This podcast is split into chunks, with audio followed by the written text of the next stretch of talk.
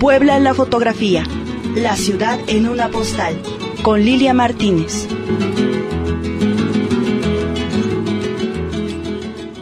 Buenas tardes, queridos radioescuchas. Sintonizan Radio Boap, la Universidad en la Radio. Soy Lilia Martínez y estamos transmitiendo el programa Puebla en la fotografía, la ciudad en una postal.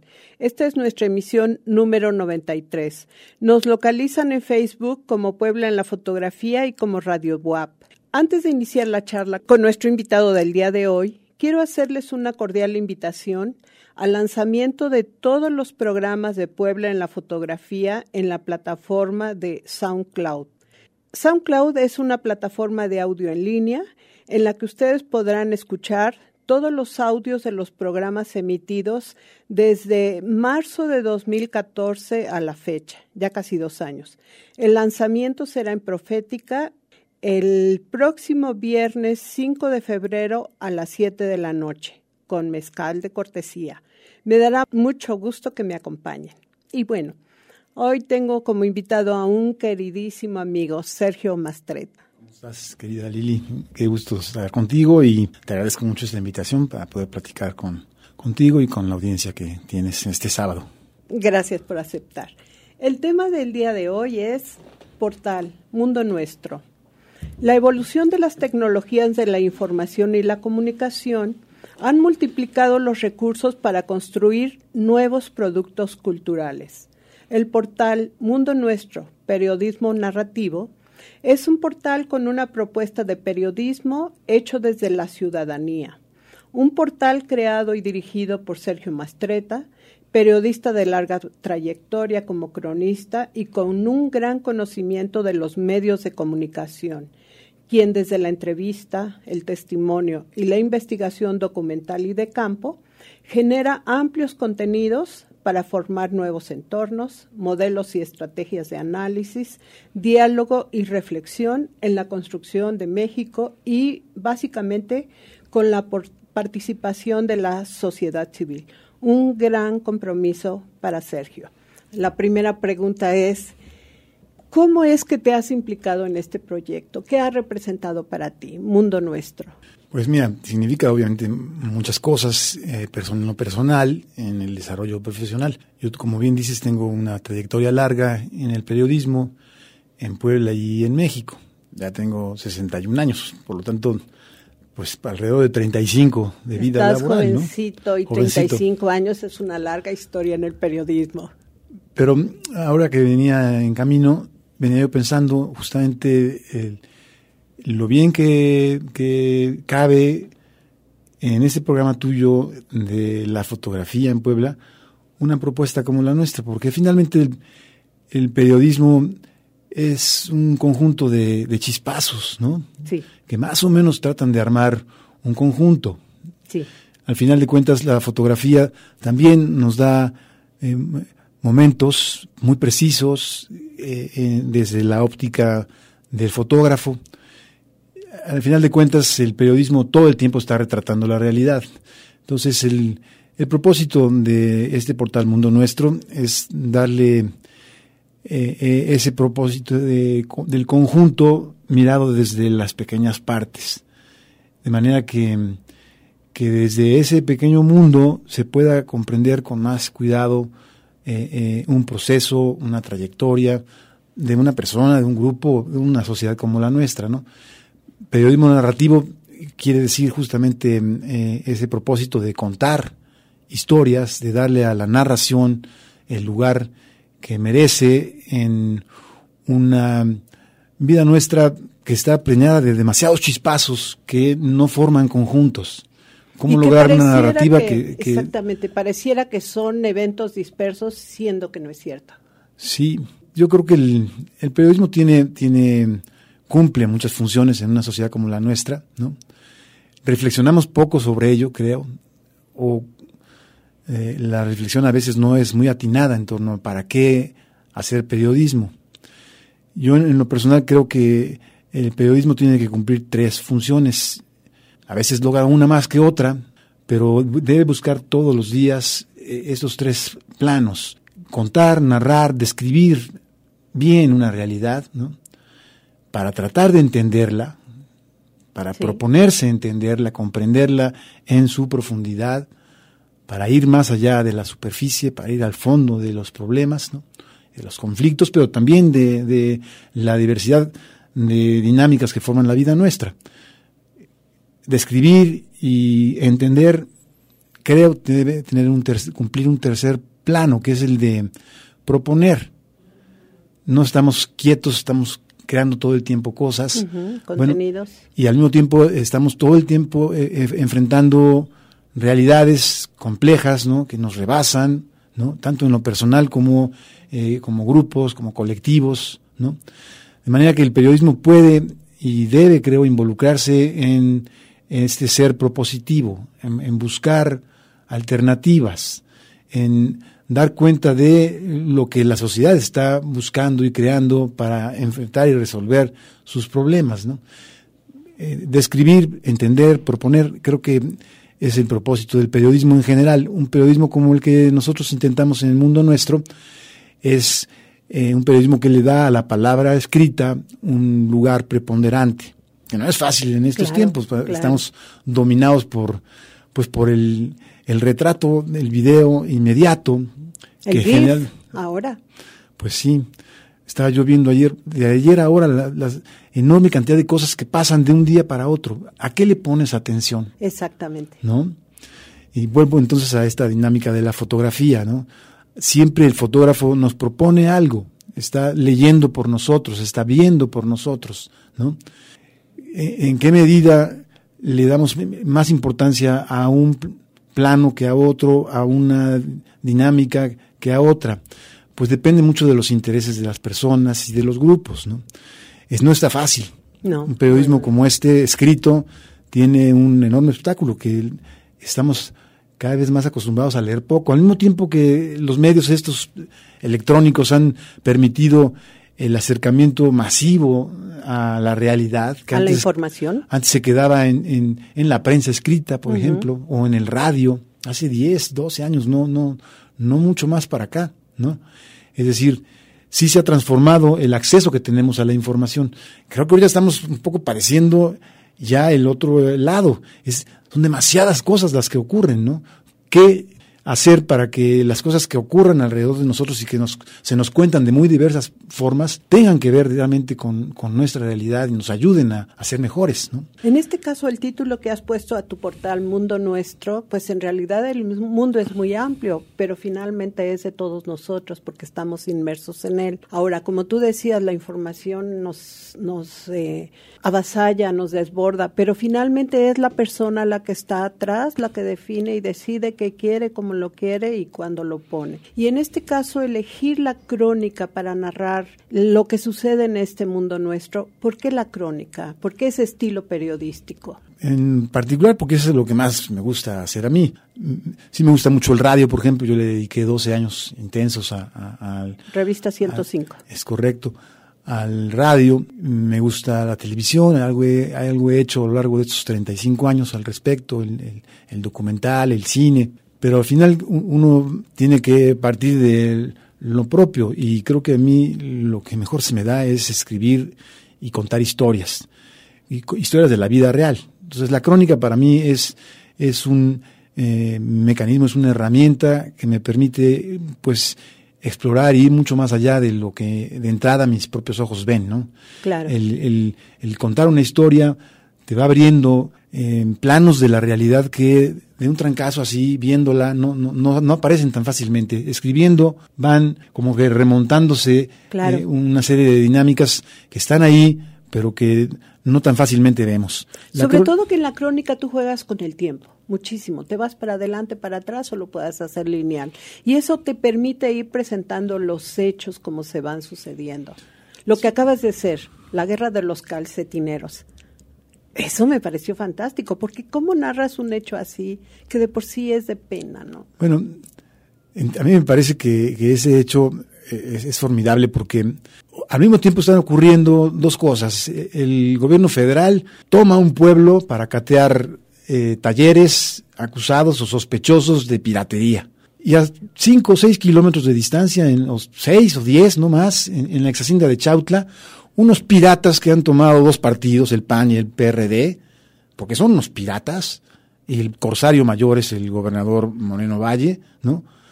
Pues están eh, viendo cómo se sublevan los paniaguados que han tenido por perredistas en los últimos 20 años. Un partido tomado por los gobernadores desde un inicio.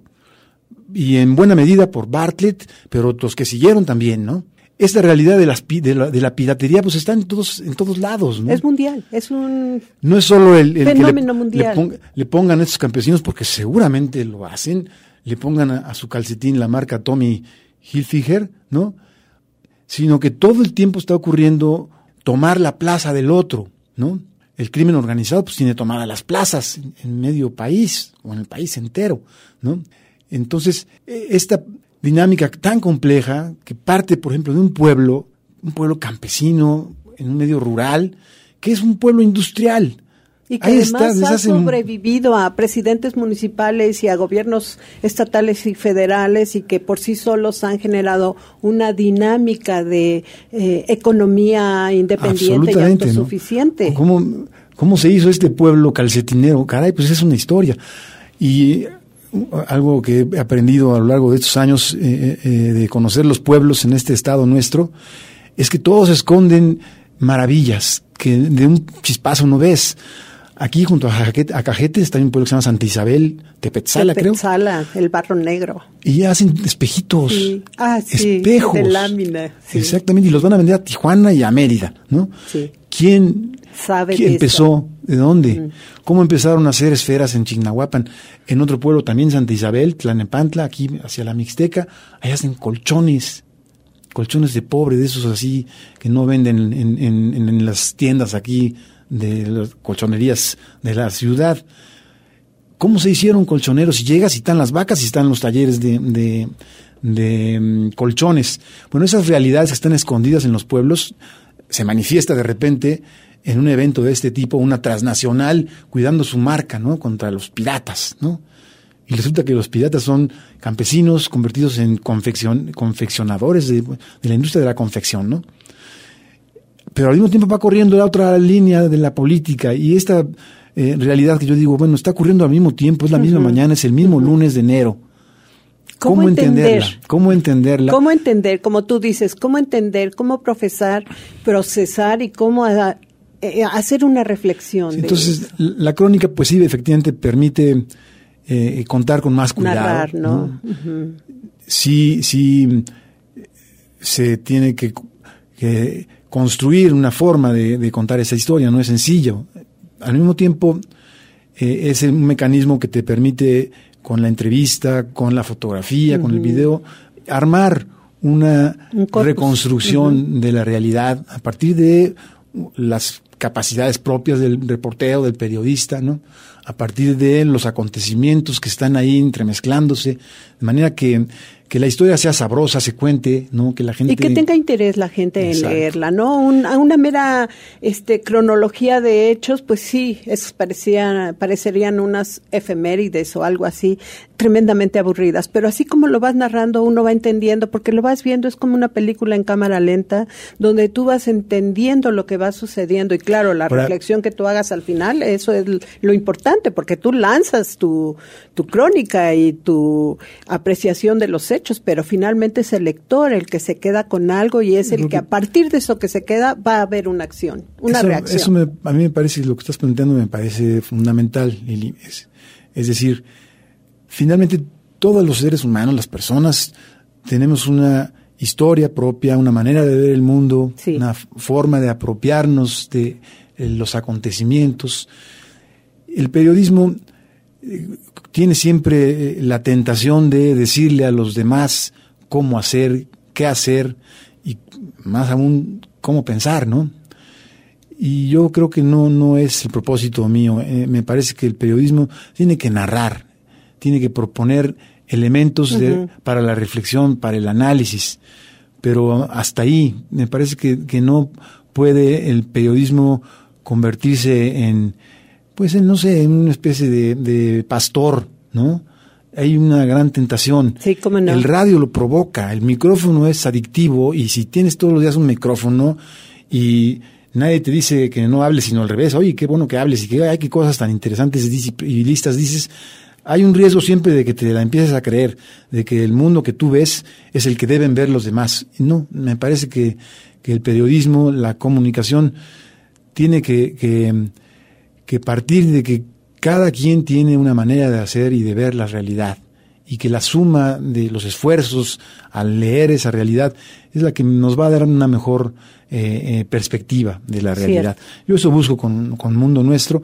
Sí creo que, que, los medios electrónicos nos permiten efectivamente eh, pues sumar, en este caso, por ejemplo, ya la fotografía, el video, como elementos sustantivos en, la... Como una herramienta. Exacto, y en la propia lectura y en la narración misma, ¿no? Sí. estaba viendo una fotografía que, que, encontré en la prensa de una de estas eh, personas que forman parte del PRD. Ahorita se me olvidó el nombre de esta chica. De repente está a veces ahí sangoloteada. Ah, sí, vi la, vi la foto.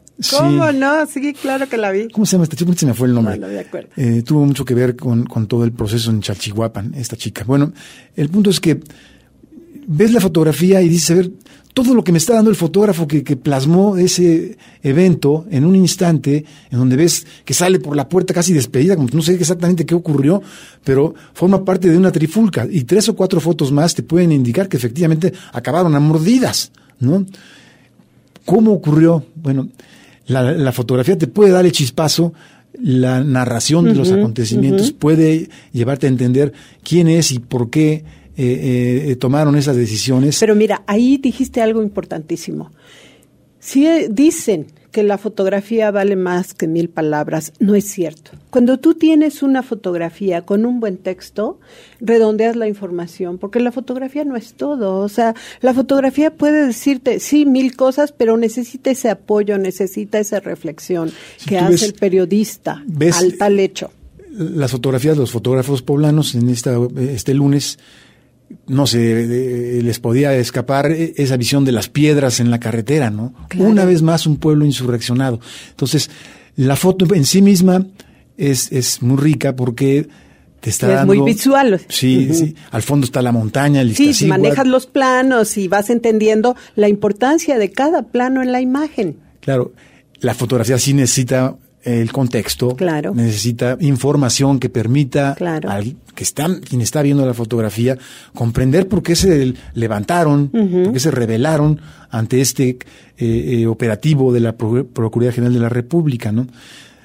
La suma de esfuerzos narrativos puede llevar a que comprenda uno una vez más y se pregunte uno cómo es que el gobierno, los gobiernos en México, eh, eh, no comprenden la realidad de los pueblos. No, no y que además piensan que no tienen voz ni voto y se equivocan porque pueden volver a la ciudad un caos si deciden venir a tomar las calles, si deciden cerrar ciertos espacios. Como ciudadanos este, de la urbe, este, no, acabas en un caos en esta ciudad. Pero bueno, una de las riquezas de tu trabajo, de tu tarea como investigador también, es, tiene que ver también en los ámbitos familiares. Este libro que escribiste de Memoria y Acantilado, donde narras la historia de tu padre, me parece un, un evento extraordinario porque finalmente hay que ver hacia adentro también. Los hechos suceden hacia afuera de mi casa, de mi familia, pero también dentro, que de alguna manera, como tú decías, eh, el que él se haya enrolado en el ejército italiano determinará su historia y también la de sus hijos. Bueno, el Mundo Nuestro es eh, eh, el nombre de mi portal yo lo tomo de eh, una columna que tenía mi papá en, Carlos Mastreta Arista, en, el, en La Voz de Puebla, en los años 50 y 60. Él escribía los, en los, lunes una página de automovilismo, tenía ahí un personaje, Temístocles, pero cada tercer día en La Voz, en La Voz de Puebla, sacaba esta columna Mundo Nuestro. Mi marido se acuerda perfectamente de la columna y él dice que era muy chico y la leía desde niño porque le gustaba mucho este personaje y cómo narraba los hechos. Ah, Temístocles. Sí, ese era el, el, el, día lunes, este personaje que contaba los temas automovilísticos, que era una crónica de la ciudad vista desde, como él les llamaba, el mísero vende coches. Mi papá vendía coches. Y, en fin, yo tomo de, ese mundo suyo, de ese mundo nuestro, el, el, nombre del portal Mundo Nuestro, em, porque de ahí parto. De, eh, mi papá fue periodista, yo fui claramente impactado por él, por su muerte prematura. Yo tenía 16 años cuando él murió. Entonces, sí es un, ánimo el de ese libro, Memoria de Acantilado, el de recuperar su historia a partir de los textos que escribió. Pero es eh, eh, un hecho el que has planteado fundamental. Uno parte de, su propia historia. Claro. Y la verdad es que yo encuentro en la historia de mi papá una, una gran riqueza y una, pues un ejemplo claro de una manera de hacer periodismo. Y periodismo desde dentro, involucrado, eh, visto desde el punto de vista de tu participación como ciudadano, que eso es lo importante, ¿no? Porque a veces, tú decías hace un rato, el, el, periódico, el micrófono, los medios se engolosinan. Pero si tú nunca pierdes ese piso, siempre te ubicas en que eres un ciudadano más de esta urbe y de este mundo nuestro, vas a ser un poquito más preciso y más, eh, aunque resulte muy compleja la realidad, vas a tratar de entenderlas desde tu propio punto de vista y compartirlo, que es lo importante. Bueno, mi, propósito es ese. Es difícil, no tenemos muchos recursos, pero sí el, el ánimo es el de contar historias contarlas desde abajo. Dime tres puntos importantes de memoria y acantilado. Así, cortitos. Así, álgidos, momentos álgidos. Bueno, la, la, crónica que hace mi papá de regreso a Italia es un capítulo que, me parece que debe leerse. Está en Mundo Nuestro, ahí en, en Libros Libres. Es el, el, día a día a partir de que decide regresar a México en 1946, en el pueblo en el que vive, allá en el norte de Italia después de la guerra en un país devastado y la narración que se corta en Gibraltar. En el peñón de Gibraltar. En una cafetera, como él le llamaba al barco, era un barco de esos de fondo plano, eh, van rebotando todo el tiempo, pero así cruzaron el Atlántico. El, relato se termina por alguna razón extraña que no, nunca sabremos. Esa historia se la llevó él eh, en Gibraltar, pero me parece que ese es un punto. Tal vez otros son las cartas a mi mamá, Ay, hermosísimas cartas, toda una historia. Mi papá eh, era, dicen que Bohemio mata todo, un poco él tenía en, él escribía los todas las semanas una carta a mi mamá y se la daba los martes, todos los martes, religiosamente. Y mi mamá decía que, que recibía la carta y se enamoraba del italiano. Ajá. Y llegaba el domingo y decía, y sí, me, casaré con el italiano, no me casaré. Pero volvió a llegar la carta y volví a caer redondita durante un año. Eso se llama persistencia, ¿no? Sí, esa es la verdad. ¿Y la tercera sería? Pues tal vez la, la historia de mi abuelo, que finalmente esta, familia ha hecho su historia aquí en Puebla, porque en 1901 llegó a México mi abuelo, Carlo Manstreta, era con N su apellido, Manstreta, mm. lo pierde el apellido en Veracruz, como muchos más que llegaron mm. eh, eh, eh, pues refugiados aquí al país, ¿no? Él hace su vida primero en Querétaro y luego en Puebla es un ingeniero constructor, capomastro le decían allá en Italia, los que trabajaban la piedra, pero para hacer presas y para hacer puentes. Él viene a Puebla a construir el sistema hidroeléctrico de Atoyac Textil, la fábrica que ahora han destruido esa es otra historia, querido pues Sergio. La verdad es que sí. Esa es otra historia de esos hombres que construyeron la industria en la ciudad de Puebla y que finalmente quedan solamente como uno más de los personajes. Ese es tu próximo libro. Si ese se llamó Memoria y Acantilado, el de tu padre, el de tu abuelo, se llamará Italia Toyac o Atoyac Italia o algo así. Bueno, sí, la verdad es que no. Hay cosas que han estudiado muy bien, por ejemplo, Leticia Gamboa, la historia de los textileros. Mi abuelo, él no era propiamente un textilero, era un ingeniero, constructor. Viene a construir este sistema hidroeléctrico en el río Atoyac, una serie de presas, represas, eh, túneles para desviar el agua. Ese río muerto que tenemos hoy, muerto, totalmente muerto, al que hemos aniquilado en los últimos 30, 40 años de industrialización y de vivir y crecer en una ciudad que ha aventado sus desechos sin misericordia al río ¿no? Pero un río que generó energía eléctrica y, no generó solo ahí. ¿eh? miles de empleos, a la ciudad de Puebla y una industria muy pujante a nivel nacional y podríamos decir que internacional, pero bueno, desafortunadamente hemos maltratado ese río, lo hemos tratado mal y, esperamos que tengamos oportunidad de recomponer esa triste hay historia buenas que hay. hay. buenas iniciativas, hay un grupo importante de ciudadanos eh, con un proyecto que se llama Dale la cara al río, que estamos pugnando porque todos hagamos lo que nos toca hacer, empezando por ser conscientes de que el problema es colectivo, no es de las autoridades nada más, no. pasa por ellas sin duda alguna, pero es una realidad que... Es una responsabilidad de los ciudadanos. Cada que le jalemos al excusado, debemos decir, estoy matando al río. Suena, suena gacho, suena avinagrado. No, no, no, pero es la realidad. o sea, todos los desechos van para allá. Obvio que todo lo que se está desechando se está, eh, está contaminando. A la hora de jalar el excusado tenemos que decir, las fábricas están tirando sus desechos sin clemencia al río. Volkswagen lo está haciendo, las textileras lo están haciendo. El río pasa, yo vivo junto al río, ahí en Mayorazgo, y lo vemos pasar de, colores, pero es siempre. y además huele horrible.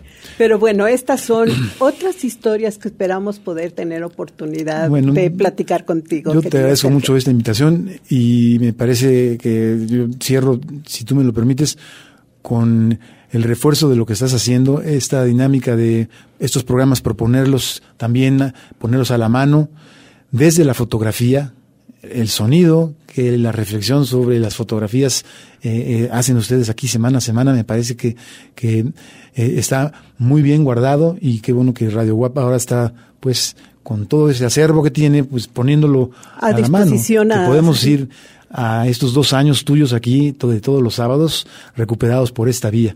Yo me encantará estar muy atento a lo que en esta nueva página que vas a tener allí, y te digo de antemano que me gustaría también guardarla ahí en Mundo Nuestro. Con mucho gusto, ya sabes que el chiste de esto es compartir. Bueno, queridos amigos, solo me queda reiterarles la invitación para el próximo viernes 5 de febrero en Profética al lanzamiento de la plataforma de SoundCloud de Puebla en la fotografía, especialmente a mi querido amigo Sergio Mastreta, el haber estado aquí con nosotros con el tema de Mundo Nuestro, a Jesús Aguilar en los controles y a ustedes, queridos radioescuchas, mil gracias por estar con nosotros. Les invitamos a que nos escuchen en nuestro próximo programa de Puebla en la fotografía, la ciudad en una postal. Lilia Martínez y Radio Boab se despiden de ustedes deseándoles un buen fin de semana. Gracias. Esto fue Puebla en la fotografía, la ciudad en una postal.